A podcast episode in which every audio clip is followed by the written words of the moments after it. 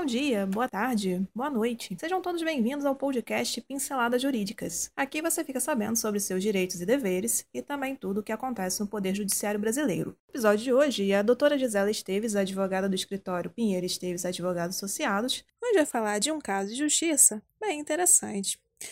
Um homem que entrou como avalista de um negócio foi cobrado na justiça por falta de pagamento. Para sua defesa, alegou que sua esposa não foi citada no processo. E o desfecho desse caso você ouvirá agora. Então aumente o som e boa audição.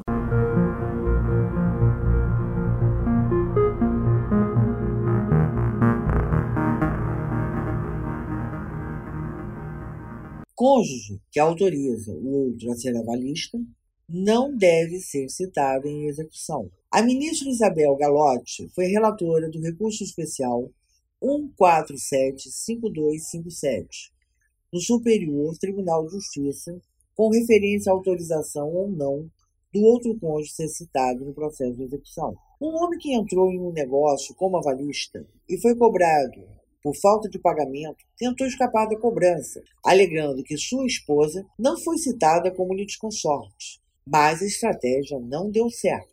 Como sua cônjuge limitou-se a autorizar a participação do marido na operação financeira, a quarta turma do Superior Tribunal de Justiça decidiu que ela não pode ser considerada avalista e, por isso, negou o recurso que pretendia obter a anulação da ação de execução. Quando as cédulas de crédito da qual ele era avalista não foram pagas, o homem sofreu a ação de execução proposta pela credora, uma instituição bancária. Ele então apresentou exceção de pré-executividade com a alegação de que é casado em comunhão universal de bens e que, por isso, sua esposa deveria ter sido citada como litisconsorte. Como isso não ocorreu, ele pleiteou a decretação da nulidade da execução.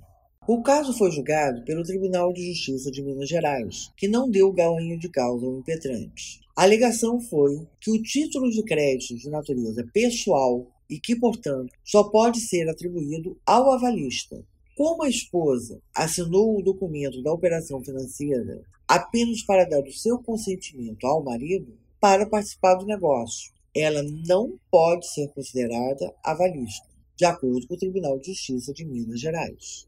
O homem então recorreu ao STJ, mas a Corte confirmou a decisão tomada pelo Tribunal de Segunda Instância. A ministra Isabel Galotti assim entendeu. Mesmo que a esposa fosse considerada avalista, isso não seria motivo para provocar o encerramento da ação de execução. Tal como bem observou a corte local, não há que se falar em desconsorte necessário, porque o cônjuge do avalista não é avalista. Não seria o caso de extinção do feito, como pretende o recorrente, mas de mero retorno dos autos à origem para emenda da inicial, o que não é o caso, explicou a ministra. E por hoje é só. Agradecemos sua atenção e esperamos ter lhe ajudado com este conteúdo. Este podcast tem o apoio técnico-jurídico da Pinheiro Esteves Advogados Associados e o apoio tecnológico digital da Clã de Soluções Digitais. Para conhecer mais, os links estão na descrição. Até o próximo episódio.